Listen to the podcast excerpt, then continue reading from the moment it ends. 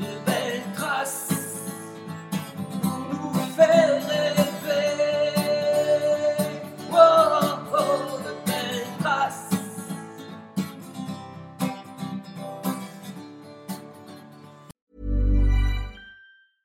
Flexibility is great. That's why there's yoga. Flexibility for your insurance coverage is great too. That's why there's United Healthcare Insurance Plans. Underwritten by Golden Rule Insurance Company, United Healthcare Insurance Plans offer flexible, budget friendly coverage for medical, vision, dental, and more. One of these plans may be right for you if you're, say, between jobs, coming off your parents' plan, turning a side hustle into a full hustle, or even missed open enrollment. Want more flexibility? Find out more about United Healthcare Insurance Plans at uh1.com. Quality sleep is essential. That's why the Sleep Number Smart Bed is designed for your ever evolving sleep needs. Need a bed that's firmer or softer on either side? Helps you sleep at a comfortable temperature? Sleep Number Smart Beds let you individualize your comfort so you sleep better together. JD Power ranks Sleep Number number 1 in customer satisfaction with mattresses purchased in-store. And now save 40% on the Sleep Number limited edition Smart Bed for a limited time. For JD Power 2023 award information, visit jdpower.com/awards. Only at Sleep Number stores or sleepnumber.com. Bonjour à toutes et à tous. Bienvenue dans le podcast Belle Trace. Je suis Flo Masnada, skieuse et passionnée de sport. Choisir, dessiner, laisser ma trace, c'est ce qui m'a guidée pendant des années et je souhaite que cela continue. Alors j'ai pensé qu'à travers ce podcast, je pourrais donner la parole aux grands champions, mes amis, que j'ai eu la chance de côtoyer pendant des années pour qu'ils nous transmettent leurs messages, leurs valeurs, leurs belles traces quoi. Ils nous ont fait vibrer et continuent à provoquer des émotions uniques chez nous. Alors, tendez l'oreille et soyez à l'écoute de leur souffle plein d'énergie positive. Nous nous sommes croisés seulement une saison en équipe de France de ski. Moi, j'arrivais sur le circuit Coupe du Monde et elle avait déjà gagné des médailles olympiques, Coupe du Monde, etc. et était la leader de l'équipe de France. Nous nous croisons souvent, mais finalement, nous n'avons pas échangé beaucoup sur sa carrière et ce qu'elle a appris. Alors, je suis impatiente de partager ce moment avec l'immense Perrine Pérenne. Merci Perrine. Merci Florence, très heureuse de partager ce moment avec toi. Ah oui, vraiment, euh, là on est en- au pied de- de- du stade à, à- à Courchevel et, euh, et il y a eu la Coupe du Monde. Il y aura un gros événement dans quelques années, mais on en, on en- enfin, bientôt, l'année prochaine en fait, pas dans quelques années, l'année prochaine, mais on en reparlera dans, euh, dans quelques minutes. Mais avant, je voudrais savoir comment est-ce que tu as commencé le ski et où? Alors, euh, très curieusement, euh, c'est vrai que je ne suis pas du tout issue des montagnes, puisque je suis née à Paris. Euh, Ah, tu es née à Paris Voilà, et ma petite enfance, je l'ai passée à Romans dans la Drôme. D'accord. Et donc, je suis la septième, hein, issue d'une grande famille de huit enfants. Et, euh, et pour que les enfants aient bonne mine, euh, mon- mes parents ont eu la bonne idée, en fait, euh, voilà, d'a- d'acheter une quelque part, d'avoir un pied à terre à la montagne. Et euh, donc, je suis, euh, voilà, et euh, donc c'était dans les années 60. Et euh, ils ont eu la bonne idée, euh, voilà, de trouver un pied à terre ici à Courchevel. Ah oui, d'accord. Oui, Bah, oui, oui, écoute, oui. voilà. Donc, mon histoire à ski a, a commencé ici. Ah, génial. Et, euh, et moi, comme je disais, septième de 8, euh, bah, tout, tout mon objectif, c'était de suivre les grands frères au début. Et puis ensuite, cours de ski à l'école de ski ici de, de Courchevel, où j'ai connu mon entraîneur, Gabi Mollier. Et voilà, Gabi Bollier. Voilà. Ah, oui. Où euh, je l'ai retrouvé, donc, euh, où il me prenait sous sa coupe. euh, J'étais au cours compétition adulte, j'avais euh, 11 ans.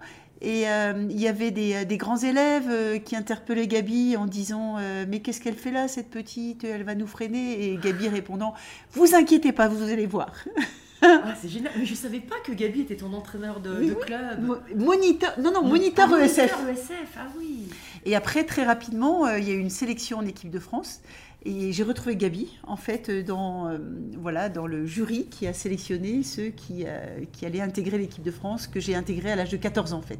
Ah oui, 14 ans, encore plus tôt que moi. Alors que mes, mes années club, pour remonter à- aux années club, parce que si le ski loisir, l'apprentissage du ski, c'est ici, mes années club, c'est Grenoble. J'ai commencé par le ski vif une année, le ski, le club de Marcel Calva qui était mon prof de gym. Ah bah, et on le... Voilà. Et après, j'ai rejoint le GUP parce que c'est vrai que hum, le ski club de Vif était pas, n'avait pas la taille suffisante euh, pour euh, pouvoir accueillir des jeunes, s'entraîner. Donc le GUC jeune. Et ça a été le début de l'aventure. Mais je suis pas du tout issue d'une famille euh, venant de la compétition, pas du tout, du tout. Ouais. Ouais. Parce que tes parents étaient dans, la, dans le côté médical, je crois. Non, non, pas du tout. En fait, euh, mon, mon papa était euh, voilà, chez Péchinet, totalement différent. Donc, Mon- euh, on a suivi sa... aussi. Ah oui, on a suivi sa carrière, voilà. Et c'est au fil de, de l'évolution de sa carrière qu'on est parti de Paris, Romans, et puis, et puis Grenoble, voilà, parce Ok. que voilà, il gérait plusieurs, plusieurs usines à la fin de, de sa carrière, en fait. Ouais. Et alors, qu'est-ce qui t'a plu dans le ski quand te- tu t'en souviens? En fait, je pense que ce qui m'a vraiment mis sur le chemin de la compétition, c'est euh, comme souvent, c'est des questions de rencontres. Oui. Et, euh, et c'est vrai qu'au GUC Jeune, euh, bah, j'ai rencontré des entraîneurs, et puis notamment un jeune qui était étudiant, hein, et qui s'appelait Jean-Paul Donat, qui malheureusement n'a n'a rien vu de ma carrière parce qu'il s'est tué au moment Ah. où je suis rentrée à l'équipe de France, en fait. Mais c'est véritablement lui qui a qui m'a allumé la flamme en fait, hein, oui. véritablement. Voilà, voilà. Et puis après, on se prend au jeu. J'ai eu beaucoup de chance, j'étais très précoce en fait. hein. Donc j'ai équipe de France, euh, groupe 3, euh, j'avais 14, groupe 2, 15, et puis euh, Coupe du Monde, euh, 16 ans. Et première année de Coupe du Monde, je gagne trois courses, quoi. Une Ah, précocité. Première année de Coupe du Monde. Ouais, ouais, Ah oui, une précocité, euh, voilà, beaucoup, Ouais. beaucoup, beaucoup de chance. Ouais. Oh, de chance, euh, je suis pas Si, sûre. si, mais- si, si, si, si, si, ouais, ouais. beaucoup de chance de démarrer euh, si tôt et si vite, ouais, ouais, ouais, d'avoir de, de bons résultats. Et donc, tu étais spécialiste slalom et géant? C'est ça, mais tout en faisant euh, un peu de descente de temps en temps, j'ai fait des combinés. Eh Ouais. oui, génial. Et Mais, alors, mais slalom, prédilection slalom, et aujourd'hui encore, je fais que des petits virages. Ah, c'est génial. Et, euh, et donc, euh, tu es rentré en équipe de France euh, très jeune. Et euh, qu'est-ce qui t'a. euh, qui a été ton premier entraîneur, du coup, en équipe de France? C'était vraiment Gabi. hein. C'était Gabi, déjà. Voilà, Gabi, après euh, Sylvain Daolena. Oui. Jackie Fourneau, qui ont été euh, vraiment des éducateurs, en plus d'être des entraîneurs, des éducateurs pour la vie en fait, hein, qui se sont tellement donnés pour nous. C'était juste incroyable, quoi, Ouais. véritablement. Oui, oui, oui. École de vie, une formidable école de vie. C'est ce que je garde de toutes ces années de compétition. Ouais. Et euh, tu as, il y a aussi, alors nous en ski, c'est vrai qu'on est assez séparés les, garçons et les filles, mais tu as aussi, euh, tu as, reconnu, euh, euh, t'étais avec qui en équipe de France de féminine?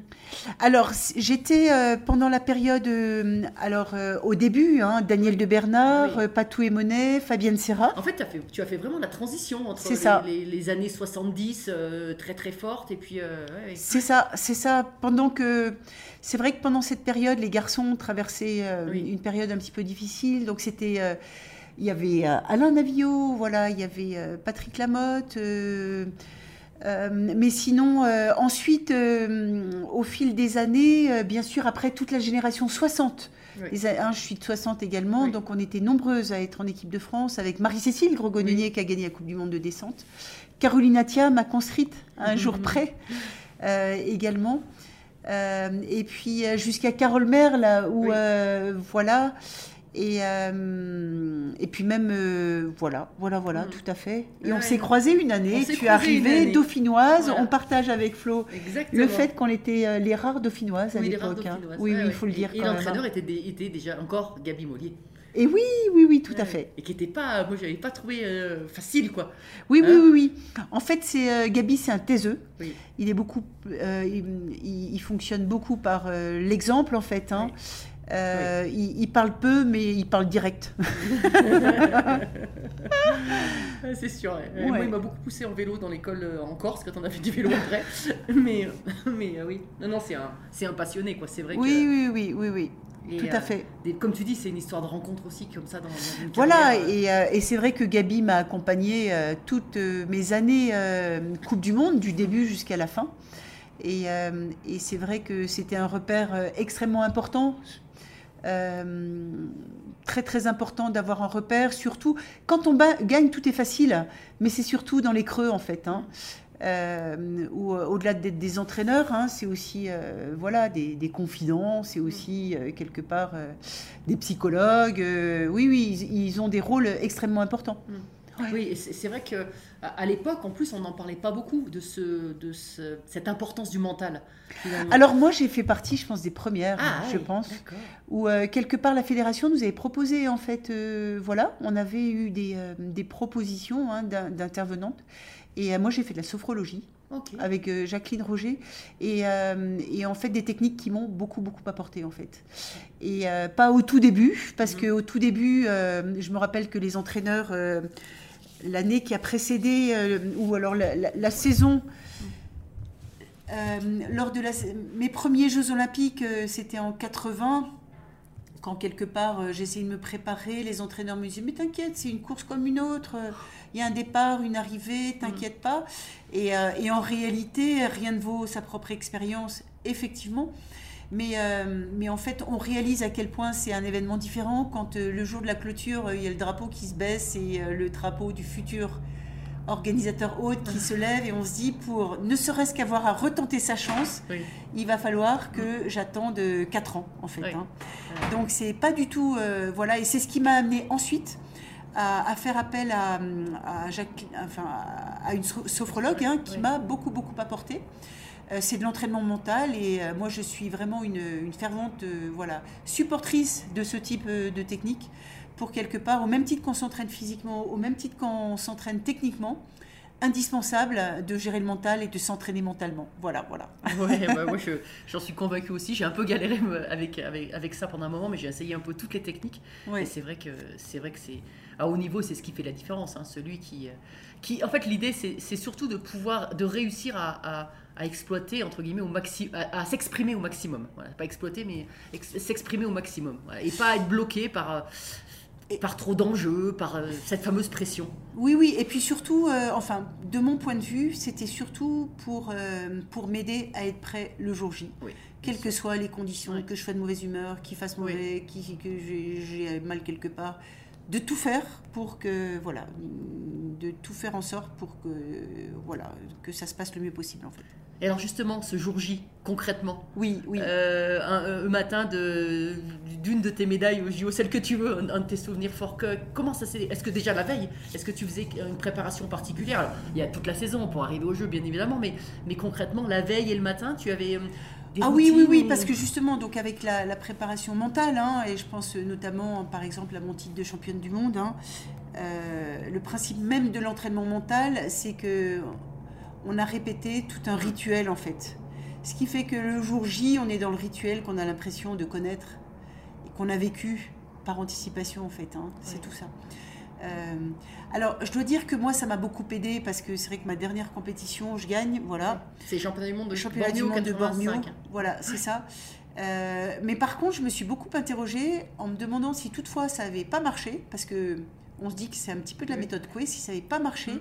je pense que je serais vraiment tombée de haut en fait. Ah oui, oui. Hein Ouais, T'avais pas envisagé l'échec.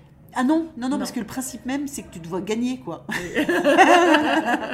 Et Une seule issue. Et justement, le matin, tu avais, euh, euh, je sais pas, tu disais, bon, je vais faire trois pistes en, en ski libre. euh, euh, et et qu'est-ce que tu tu- qu'est-ce que tu t'es dit dans le portillon de, de départ? T'avais- Est-ce que tu avais un. Ah non, c'était le rituel, hein. Ouais. Le rituel ou c'était quelque quoi justement part, ton euh, rituel? bah, C'était quelque part la reconnaissance. La Et puis reconnaissance de la après, piste, la du tracé. hein. voilà, du tracé. Après, on remonte, on est dans sa bulle. On est dans. Moi, j'avais besoin véritablement d'être dans ma bulle, de pas être euh, dissipé par euh, l'environnement proche. Euh, vraiment, moi, le principe même, dans ma bulle, me préparer, être bien et essayer de faire en sorte de rassembler toute l'énergie. Ouais. Et tu, à ce moment-là, euh, on pouvait te parler ou euh, Pas trop. Ouais, c'est ça. Oui, oui, Ouais, pas trop, pas trop, pas trop. Et ça, les entraîneurs, t'en avais parlé avec eux pour dire euh, Alors, ils le adaptés savaient parce que c'était le rituel que j'avais adopté euh, voilà, depuis un petit moment, en fait. hein. Ouais. Ouais, ouais. Et, et avant le, avant le, d'être rentré dans la cabane de départ, t'arrivais longtemps en avance Alors, ou- c'est vrai que hum, la première. Alors, c'est vrai que sur l'épreuve euh, en question, on a deux manches. Hmm. Euh, Donc, tu te dis, ça y est, c'est le jour J. Là, euh, j'ai j'ai pas de chance. hein. Et, euh, et c'est surtout, euh, je trouve que la, la montée en puissance euh, de, de tout la- le questionnement qu'on peut avoir et qu'il faut savoir calmer, c'est entre les deux manches. Quoi. Oui. Le temps mort qu'il y a. Mhm. Et, euh, c'est, euh, voilà, c'est Mm. ça, c'est ça, c'est ça. Et, euh, et je me rappelle que cette deuxième manche, euh, Je suis euh, pas, pas hyper performante parce qu'il y a quelque part euh, vouloir. euh, Tu étais en tête de la non, première non, manche j'étais deuxième en fait. Et euh, c'est vouloir à la fois assurer, prendre du risque, mais tout en assurant. Donc c'était Ouais. très compliqué. Et je pense que la performance euh, sur le plan sportif n'était pas idéale, mais ça a suffi. Donc c'était Ouais. l'important. C'est ce Et là, reste. tu me parles donc de, ta- de ton dernier titre, ta dernière médaille, Ouais. parce que pour toi, c'était important aussi de, de terminer comme ça. C'était, Alors- un titre de champion du monde, c'est l'apogée de ta carrière ou il y a quand même les médailles olympiques qui ont. euh, Alors j'ai eu trois médailles au jeu. Oui. C'est vrai que j'ai eu la chance euh, d'avoir une, ma première participation au jeu, une médaille de bronze en slalom géant, Mm. où là c'était euh, inouï parce que je tombe à ce slalom géant. Je repars euh, en me disant c'est pas possible, comme si un immeuble s'était effondré de mon Oui. voie, mais je refusais l'échec. Et là où on se dit il faut qu'il y ait un peu le facteur chance Oui. ce jour-là, c'est que je suis troisième, mais la quatrième c'est Fabienne Serra à un centième. Et euh, Fabienne n'a jamais eu une médaille olympique. Et c'est vrai que quand je l'ai revue il n'y a pas très longtemps, euh, Oui. elle me l'a rappelé. C'est vrai? Ah oui, ah oui. L'année passée, elle me l'a rappelé. Ah oui. oui. oui, oui, oui, Désolée, Fabienne. et donc, euh, mais, ma deuxième participation au jeu, donc j'ai deux médailles. hein, euh, je gagne euh, le slalom. euh, À Sarajevo, donc. voilà, voilà, voilà. Euh, c'est vrai que sur ces grands événements, c'est souvent soit des personnes très expérimentées qui gagnent, soit des innocentes. Mm. Et c'est euh, celle qui gagne, Paoletta Magoni. euh, Oui. elle avait jamais gagné avant, elle n'a jamais gagné Oui. après. Elle a, ga- elle a eu la, la bonne idée de gagner le titre olympique. Je suis deuxième. De- Et puis je suis aussi troisième, une médaille de bronze en géant. Euh, je suis comblée avec ces deux médailles. Mais néanmoins, quand on est deuxième, euh, on regarde celui qui est premier. Quoi. Et Alors c'est vrai que de terminer euh, l'année d'après avec un titre de championne du monde, euh, ça venait en complément. voilà, c'était que du bonheur. Ouais, ouais, c'est, génial d'avoir, ouais, vécu ça et puis d'avoir cette montée à puissance. Et donc après, en 85, tu arrêtes ta carrière. 86. Et 86. Voilà, oui, 86, oui, euh, je me dis, allez, je me fais plaisir. Je fais encore une année, je ne peux pas arrêter euh, aussi brutalement. Mais c'était une année sans championnat du monde et je ne voulais pas repartir pour remettre en jeu mon titre. Je sentais que j'avais fait le, le tour, en fait. Oui, oui, ouais. j'avais fait le tour et je voulais garder de l'énergie, de l'influx pour le reste de la vie. Oui. Alors justement, le reste de la vie, euh, tu as parlé de, euh, tout à l'heure de ce drapeau euh, pour, la, pour les organisateurs de, la, de l'Olympiade à- Oui. l'Olympiade suivante. Est-ce que dans ta tête, dans cette préparation, parce que tu avais fait des études de kiné, hein, euh, Oui. si je ne me trompe pas, euh, tu avais pensé euh, travailler dans, dans, dans- continuer de travailler dans le milieu du ski, dans pourquoi pas le milieu de l'olympisme, ou c'est venu Alors, euh, avant d'arrêter le ski, euh, c'est vrai que je m'étais beaucoup interrogée en voyant des anciennes camarades avoir Mm. vraiment le blues de l'après-ski. Ouais. Donc, j'avais préparé un concours pour intégrer le troisième cycle d'HEC, en fait. Et donc, j'ai intégré l'école, l'Institut supérieur des affaires. Euh, et d'ailleurs, j'ai reporté euh, mon intégration en 86. Et euh, donc, je suis partie à Paris pendant une année. Et puis après, euh, en ayant fait un- ensuite un stage de quatre mois aux États-Unis, c'était véritablement pour faire le break. Voilà. Ah, oui.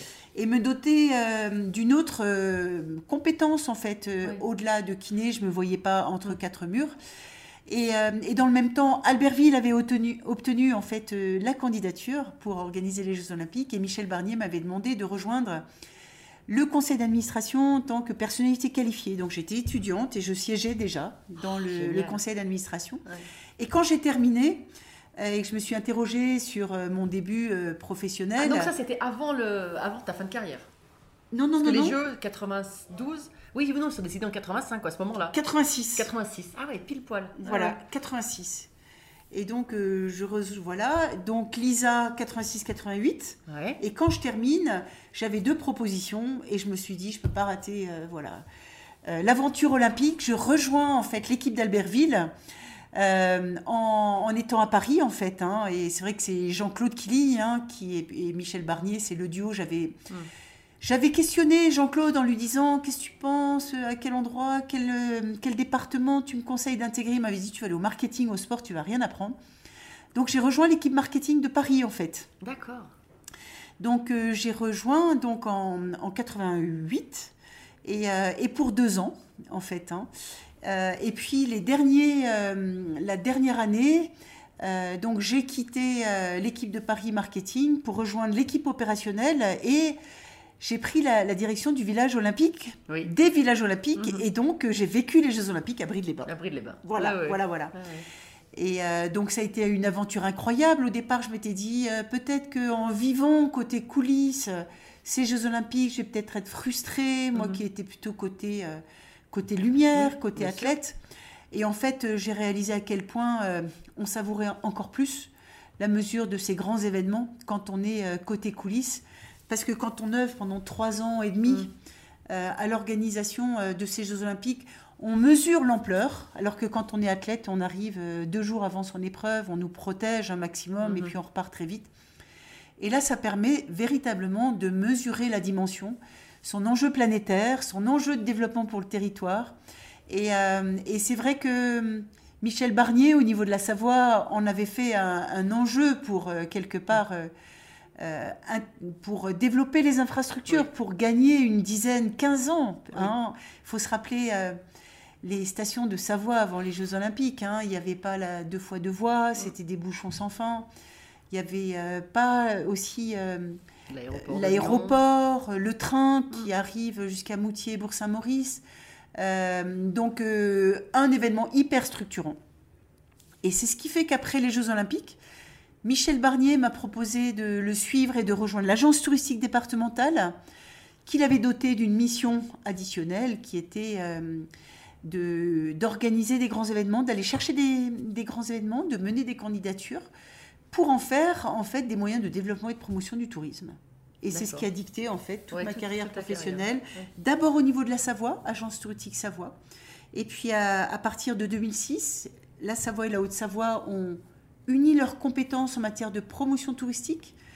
Donc a été créé donc euh, Savoie Mont Blanc Tourisme, Mhm. qui maintenant est devenue euh, l'agence Savoie Mont Blanc. Et c'est ce qui nous a amené au fil du temps et ce qui m'a amené à, à œuvrer pour aller chercher des candidatures. Ça a été le cas pour l'aviron, les championnats du monde Oui. d'aviron qu'on a organisés à deux reprises, les championnats du monde de canoë-kayak, du handball, de la course d'orientation, voilà. Et puis pour euh, Savoie Mont Blanc avait été la puissance invitante à l'occasion euh, des championnats du monde de Val d'Isère 2009. Mm. Voilà, Ouais. voilà. Ouais. Donc un pa- parcours alliant euh, événements, organisation de grands événements comme des moyens de développement à chaque fois, de gagner du temps en termes d'investissement et puis de rayonnement par la médiatisation de ces événements. et- et qu'est-ce qui, est-ce- qu'est-ce que, hum, qu'est-ce que tu penses Qu'est-ce qui t'a servi quand, de, ta, de ta carrière d'athlète de haut niveau?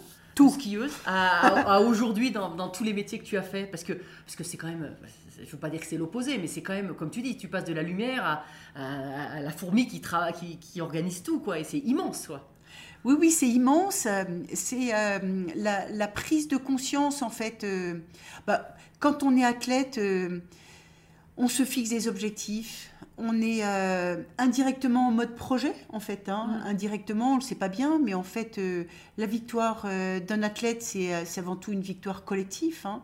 C'est c'est toute une équipe hein, qui, qui est au service de l'athlète, que Oui, ce soit... C'est vrai qu'on on le dit pas assez, mais souvent on dit oui, tu fais un sport individuel du ski, mais non, en fait, on- c'est pas individuel parce que si on n'a pas l'entraîneur, le préparateur de ski, le kiné, le préparateur mental, bah, on peut pas gagner C'est ça. seul. Et en fait, athlète, indirectement, on se met en mode projet et on fait en sorte que tout l'environnement qui est autour de soi euh, se met dans les propose des conditions pour l'athlète qui lui conviennent le mieux possible pour être prêt le jour J.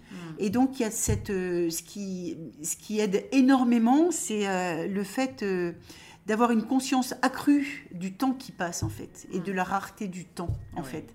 Et, et d'essayer de, de tout faire en sorte de mobiliser toutes les énergies pour être prêt en temps et en heure en fait. Et euh, c'est vrai qu'il y a un- il y a une phrase que je répète régulièrement, euh, si c'est pas tous les jours, toutes les semaines au bureau, c'est les championnats du monde commenceront à l'heure. Ah oui. Parce que de la même manière, c'est vrai que à l'opposé, quand on travaille euh, sur, euh, je me rappelle, c'était l'image qu'utilisait souvent euh, Jean-Claude Killy. par exemple, une navette spatiale, si elle n'est pas prête, on peut décaler en fait le lancement d'une navette Mm. dans l'espace. Alors que un événement comme celui des Jeux Olympiques, comme ceux des, des Championnats du Monde, on a rendez-vous avec la, la Terre entière. Oui.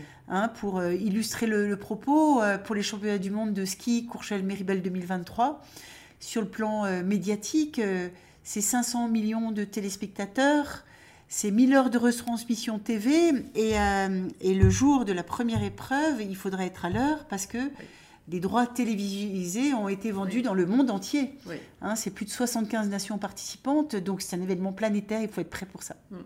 Et Dieu, Dieu sait si en ski, c'est pas facile d'être prêt avec les conditions météo des fois. hein. Voilà, il y a ça. Après, euh, je citerai bien comme euh, ce que j'ai aussi appris, bien sûr, c'est, euh, comme tu le rappelais bien, c'est un sport individuel, mais on vit en équipe. Ah oui. C'est le collectif, en fait. C'est apprendre à vivre avec des gens qu'on n'a pas choisis, en fait. hein, et euh, de faire en sorte qu'on est, euh, on est tous euh, tournés vers le, le même objectif. Et de faire... Alors, je suis issue d'une famille nombreuse, donc j'ai- déjà sur le plan personnel, j'ai déjà, je connais bien le, le collectif, mais aussi euh, la, la vie en équipe, et puis euh, la capacité euh, d'adaptation, flexibilité, ce, qu'on, ce qui est par nature des qualités nécessaires pour le, le ski dans la vie de l'entreprise. Il fait mauvais, il y a des incidents, tout ça. De toute façon, il faut que ça se passe bien. Quoi. Donc c'est vrai que euh, moi j'ai plutôt, et je pense que d'une manière générale, les sportifs ont une nature plutôt positive et euh, voient plutôt le, le verre à moitié plein. Euh, mais en tout cas, euh, l'idée, c'est de ne jamais abandonner, de tout faire pour livrer en temps et en heure et de faire en sorte que tout ce qu'on fait se passe le mieux possible. Alors justement, tu évoquais Jean-Claude Killy. Euh, vous, aviez, vous avez un lien particulier. euh, euh, c'est quoi grand, le, Ça a été ton grand frère Comment, Bah, comment véritablement, moi j'ai été, je fais partie, hein, j'ai été à l'école Jean-Claude Killy Oui. depuis. c'est vrai que pour avoir. c'est lui qui m'a guidé déjà vers le, le marketing sportif. hein. Mhm. Euh, pour rappel, Albertville, on avait été à, à l'école de IMG, qui était vraiment, euh, c'est le, le patron du marketing à l'époque était euh, Yann Todd, le patron de IMG euh, Europe à l'époque, hein, donc à une école incroyable. Et puis aussi pour l'avoir côtoyé, hein, c'est un, niveau d'exigence comme celui d'ailleurs de, de Michel Barnier, hein, qui Oui. rappelait. C'est vrai que travailler pour des Jeux Olympiques, c'est c'est quelque part avoir en perspective un niveau d'exigence euh, extrêmement euh, élevé. Euh, Michel Barnier rappelait, et je le rappelle aussi souvent, le diable est dans les détails. et et- et c'est vrai, c'est ça aussi. Et on est marqué véritablement au fer rouge parce que j'ai vécu, j'étais formatée à l'école Jean-Claude et, et Michel Barnier, bien sûr. Ouais. Ouais. Et, et, donc Jean-Claude, est-ce que là dans ton rôle Méribel Courchevel, tu continues à avoir des contacts avec lui Tu peux, Alors, tu je peux l'ai lui demander beaucoup. son avis ou euh, Alors, je l'ai, je l'ai eu. Il nous a beaucoup accompagnés avec euh, les événements en Savoie. Oui. Euh, on, a, on échange par petits textos de, de temps Oui. en temps, Euh, mais, mais pas plus que ça pour l'instant. Quoi. D'accord. Mais, mais si j'avais besoin, je ne manquerais pas de, voilà, d'a- d'aller recueillir son, son avis. Voilà. c'est sûr. et, et tu disais justement, tu parlais de niveau d'exigence. Est-ce que, est-ce que hum, quand on est euh, sportif de haut niveau, qu'on va diriger une équipe, alors même si tu as, été, comme tu dis, tu as été dans une famille nombreuse et puis tu as petit à petit intégré des grosses équipes, est-ce que euh, notre niveau d'exigence, il n'est pas des fois un peu trop élevé par rapport aux autres personnes? Est-ce que tu es arrivé à bien. euh, Enfin, c'est pas, c'est pas évident de, Oui, oui, de- oui, oui. d'avoir la même exigence pour les autres autour. Des fois, c'est un peu, euh, ça peut déstabiliser. Après, je- j'aime à, à rappeler hein, encore plus euh, avec le rôle que j'ai, que je qualifie un peu de chef d'orchestre. hein. oui. Euh, parce que je m'appuie, euh, il y a, il y a des, des expertises incroyables hein, Mm. euh, qui, euh, sur lesquelles on peut s'appuyer. Bien sûr, euh, les, deux, les deux directeurs de site, hein, que Mm. sont euh, Bruno Thuer, qui est directeur du site de Courchevel, tout comme euh, Thierry Carroz. Euh, et puis on a le président, hein, qui est Bernard Front. Euh, donc c'est des... la- on, on est véritablement chef d'orchestre, mais surtout, moi, je, je fais la part belle à ce que j'appelle l'intelligence collective, Oui. en s'appuyant sur le savoir-faire. Et l'idée, c'est qu'on soit véritablement dans la co-construction, en, en s'enrichissant des compétences des uns des autres, en s'enrichissant de collaborateurs qui viennent d'autres univers. Par exemple, c'est vrai que hum, a notre directrice marketing qui vient du golf, qui a, hum, qui a œuvré pendant la Ryder Cup en tant que directrice marketing. Euh, en s'enrichissant également de personnes du territoire, parce qu'il faut absolument euh, être à l'écoute. Et, et c'est vrai que la particularité de notre organisation, c'est que, en fait, euh, on est une équipe sans pour autant avoir de, de lien hiérarchique, puisque on, fait, D'accord. on est en lien avec euh, d'autres structures. En fait, c'est des, Mhm. des personnes qui sont euh, euh, qui font partie de, de structures qui appartiennent au territoire. Mais, Mais l'idée, c'est que ce soit véritablement une dynamique collective pour, au service de la grande réussite de cet événement qu'on souhaite bien sûr pour Courchevel-Méribel, pour le ski français, hein, pour les athlètes français, mais aussi plus largement pour la Savoie, pour Savoie-Mont-Blanc et pour toute la montagne française. Oui, oui, non, mais c'est vrai que c'est une mise en lumière incroyable du savoir-faire français, même s'il n'est pas à, à remettre en cause, mais, euh, Oui, oui. mais, mais à chaque fois, c'est un challenge. Ah oui, oui, oui, véritablement. Euh, L'occasion de, de rappeler hein, que cet événement, c'est l'événement le plus important après les Jeux Olympiques. C'est que la quatrième fois qu'il est organisé, hein, euh, donc euh, en, en France, et que si, euh, alors qu'il est organisé tous les deux ans dans le monde entier, hein, et organisé par des grandes stations comme Cortina précédemment, il y a eu Saint-Moritz, euh, il y a eu Vail, Colorado, donc ce sont des très grandes stations. Et si on considère notre échelle temps, euh, il y a eu euh, 68, c'était Grenoble, 24 ans après Albertville, pas de championnat du monde entre. Il a fallu à 17 ans pour attendre Val d'Isère 2009 et 14 ans. Donc autant dire c'est un événement rare et majeur puisque organisé à peu près tous les 15 ans en France. Voilà. Bah oui, mais ça va être, je suis sûre que ça va être, ça va être génial. Et alors, tu parlais de, bah, des, euh, des stations euh, et puis euh, des, des équipes de France. Quel est ton regard aujourd'hui sur, sur l'équipe de France? On va parler du ski alpin, mais on peut parler de- du biathlon ou autre, hein, si tu veux. Oui, non, non, il y a, il y a Oui. une dynamique qui est juste incroyable. Ce que je trouve, c'est le niveau en fait de performance de ces athlètes là, qui est juste incroyable. Euh, alors le biathlon qui nous a époustouflé euh, hein, le- lors de- du week-end du Grand Bornand, quoi. Qui, et c'est là qu'on voit à quel point euh, le public peut porter aussi, euh, Bien sûr. bien sûr, les athlètes et, et impacter la performance.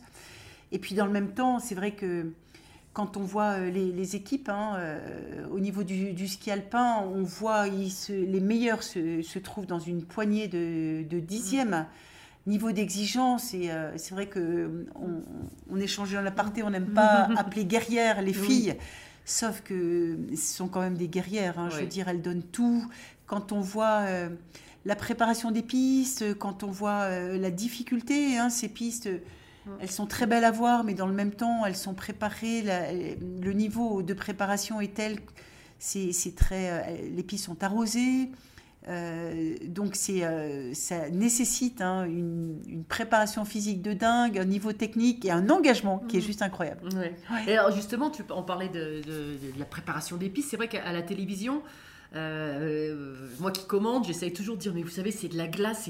Là, aujourd'hui, à Courchevel, c'était une, patinoire en pente, hein, vraiment, et qui tape beaucoup, et, euh, et ça rend pas trop. Et je crois que la Fédération internationale a quelques projets pour essayer de mettre en lumière. Est-ce que vous, vous allez travailler avec la, la FIS, la Fédération internationale, et notamment Michel Vion, pour... euh, finalement raconter des histoires aussi et, euh, que le ski soit pas seulement une histoire de chrono et de, de passage de rouge et bleu si je puis dire, mais qui est un petit peu plus parce que c'est ce que vend aussi le biathlon, c'est que ce soit plus lisible peut-être. Voilà, tout à fait. Je crois que c'est euh, vraiment la, la mission hein, Oui. qui est euh, celle de la nouvelle gouvernance de Mm. la Fédération in- internationale, euh, donc présidée par Yon Eliash, et puis euh, avec, euh, avec Michel Vion, hein, qui en, en est le, le secrétaire général et qui, qui est la cheville ouvrière de celle, euh, que- quelque part, euh, de cette nouvelle direction que souhaite euh, prendre la Fédération internationale de ski. Et, donc parmi les, objectifs, hein, c'est de, de réfléchir à de nouveaux formats qui soient plus télégéniques et dans, dans le même temps qui respectent aussi les, les coureurs, hein, parce que c'est vrai que on a, on a affaire à des, des épreuves qui sont historiques. Euh, donc je pense beaucoup, comme tu le soulignais tout à l'heure, à, à également euh, des, euh, des, beaucoup à tout ce qu'on peut, tout ce qui peut être quelque part mis en lumière à travers la télévision, avec peut-être des caméras embarquées Oui. qui pourraient être portées par les meilleurs. On voit par exemple l'exemple de la télé, de, de la Formule 1 Formule 1, oui. qui est, qui est euh, Mm. très, très parlant et qui a été extrêmement valorisé ces derniers temps. Euh, pourquoi pas mettre également, euh, voir à, à quelle vitesse bat le, le, voilà, le, le Mm. cœur euh, des athlètes quand ils sont, pour se rendre compte, pour essayer de, de mieux partager en fait l'émotion que vit le coureur quand il dévale ses pentes à 140 à l'heure. Et euh, alors que l'écran, hein, l'écran a tendance à aplatir la pente. Mais euh, il y a beaucoup à faire. Nous, ce qu'on souhaite également, c'est essayer de, de faire en sorte d'être proactif sur ce sujet. Et on est bien sûr, euh, on sera force de proposition auprès de la FIS aussi. Quoi. Mm. Bah oui, parce que tout ça, c'est aussi pour inspirer euh, les jeunes générations. On a tous besoin d'exemples, de, de, d'idoles, en fait, quelque part. Et euh, bah, d'ailleurs, moi, j'en profite pour te dire que toi, tu étais aussi un peu mon idole quand je suis arrivée euh, dans ce stage. Je me rappelle, c'était un stage à Zermatt. Et t'étais, ouais, non, mais t'étais, voilà, en plus, t'étais tellement simple et euh, discrète et bienveillante que c'est vrai qu'on avait encore en plus envie de, enfin, de, de, de t'imiter. Euh, et toi, justement, sur des petits jeunes qui, arrivent, qui arriveraient aujourd'hui, qu'est-ce, qu'est-ce que tu aurais envie de leur dire qui commenceraient leur carrière? Alors, c'est vrai que hum, c'est surtout, euh, je pense, c'est euh, surtout, euh, je pense, essayer de, de faire en sorte de se faire plaisir. Je pense Ouais. que le ski et d'une manière générale, tout sport de haut niveau exige une- un tel engagement. Il faut y être à 120, 150% euh, que quelque part. Euh, je pense que quand on, je pense que c'est se faire plaisir avant tout. Et moi, je garde euh, toute cette période, euh, de cette période de haut niveau. Je, je l'ai jamais vécu comme une contrainte. Donc, je pense que ne s'en- je pense qu'il faut surtout que de se dire c'est que du grand bonheur de vivre des expériences d'une intensité juste incroyable.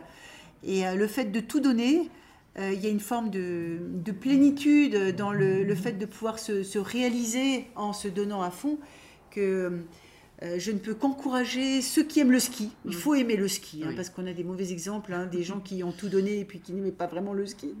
Mais quand on aime le ski, de se dire que on peut vivre des expériences quelque part qui nous marquent à vie. Euh, et euh, et je, je ne peux qu'encourager les jeunes filles qui aiment le ski à tout donner, parce que quand on donne tout, on, on peut euh, atteindre des, des niveaux de satisfaction et de plénitude personnelle qui sont juste uniques en fait. Oui, et, et c'est vrai que alors je sais pas si c'est dû au ski, mais euh, nous, bah, il y a une association où on se retrouve toutes les générations, tous les sports, et on, on a vraiment cet esprit famille, quoi. Et, euh, et alors, est-ce que c'est les, ouais, la montagne aussi euh, Je trouve qu'on est tous très, passionnés, et du coup, ça nous lie vraiment, euh, vraiment.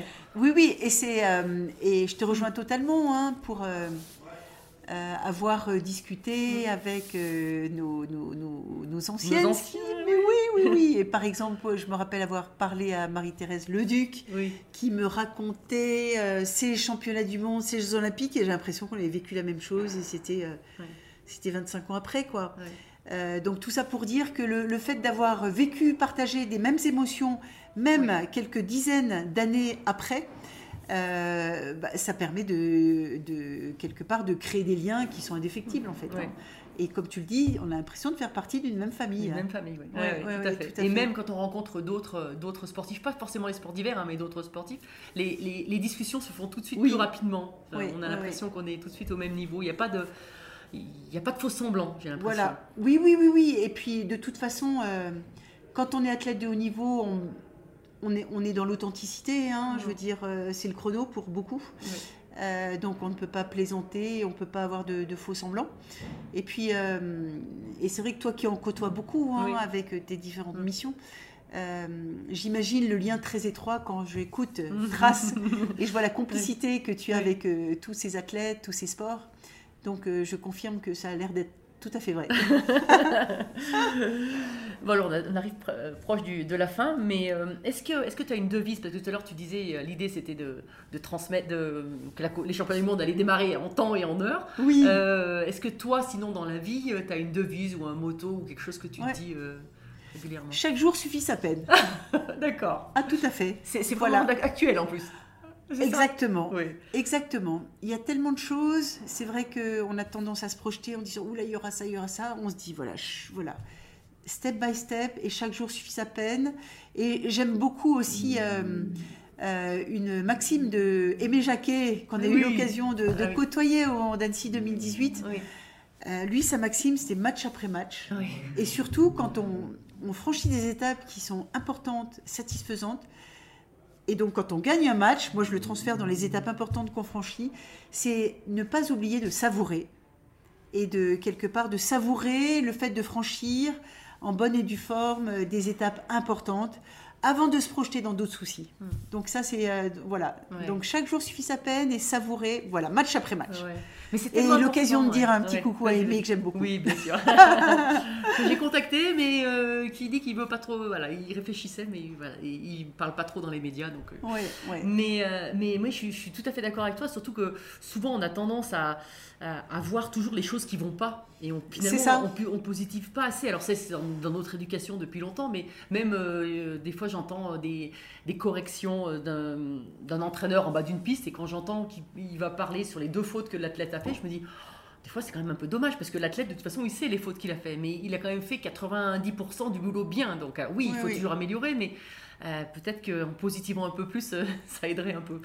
Alors moi, moi cette maxime, c'est plus dans, plus Oui, dans l'organisation aujourd'hui au, au Oui. quotidien, quoi. Oui, oui, oui, D'avancer petit à petit. Voilà, voilà. Et donc, euh, bah, donc tu skis toujours, donc en petit Avec virage, hein, si j'ai bien compris. Voilà, petit virage, j'adore. Voilà. Le plaisir de la glisse. un peu de ski de rando également. Voilà, Voilà, tout à fait. voilà. Et c'est vrai qu'en étant euh, ici à Courchevel-Méribel, euh, si on travaille beaucoup, de temps en temps, on s'échappe une heure. Quand les conditions sont bonnes, c'est que du bonheur. Ou alors le soir, on va faire un petit peu de rando. Ouais, ça c'est génial. Euh, C'est et- bon pour la tête. Ouais, c'est sûr. Et donc justement, qu'est-ce que ça serait pour toi une belle trace? Qu'est-ce que c'est pour toi une belle trace? La belle trace, euh, ce serait véritablement de quelque part que l'événement que nous allons tous organiser, euh, Courchevel-Méribel, puisse être laisser une trace euh, d'un souvenir mémorable pour tous ceux qui vont y participer, qu'ils soient, qu'ils soient coureurs, qu'ils soient médias, qu'ils soient spectateurs, tous les sociopros et puis bien sûr tous les bénévoles, que ce soit euh, voilà le, le souvenir. euh, chacun dans sa tête euh, une, un souvenir mémorable euh, quand il euh, voit des images. Voilà, c'est ça la belle trace qu'on souhaite laisser à l'occasion de Courchevel-Méribel 2023. Bah écoute, je, je te le souhaite. Tu as déjà laissé beaucoup de belles traces en tant qu'athlète, en tant qu'organisatrice, et là ça continue. Donc je pense que la belle trace est bien lancée et, et, euh, bah, je suis ravie de t'avoir accueilli au micro de Belle Trace. C'était un bel échange. Merci, merci à toi Florence. Merci. Merci, d'avoir partagé Merci, ce moment avec toi. Merci à tous, chers auditeurs passionnés. Vous savez qu'en ski, on récompense les jeunes skieurs avec des étoiles. Alors, si ce podcast vous a plu et que vous voulez continuer à suivre les belles traces et à le faire découvrir aux amis, mettez non pas 3, mais 5 étoiles. Et pensez à écrire un petit commentaire pour m'aider à progresser et à dévaler les pistes encore plus vite. Allez, tchuss